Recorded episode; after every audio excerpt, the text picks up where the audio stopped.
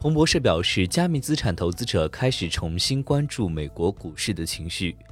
加密资产投资者开始重新关注美国股市的情绪，以衡量最糟糕的时期是否已经结束。在过去几周，股市大多上涨，加密市场呢也是如此。比特币和标准普尔五百的指数的九十天相关系数在六月份略有走弱后，现在再次保持在零点六五左右，是彭博社数据中可追溯到二零二一年以来的最高读数之一。系数为一，表示资产同步移动，而负一表示它们正在朝着相反的方向移动。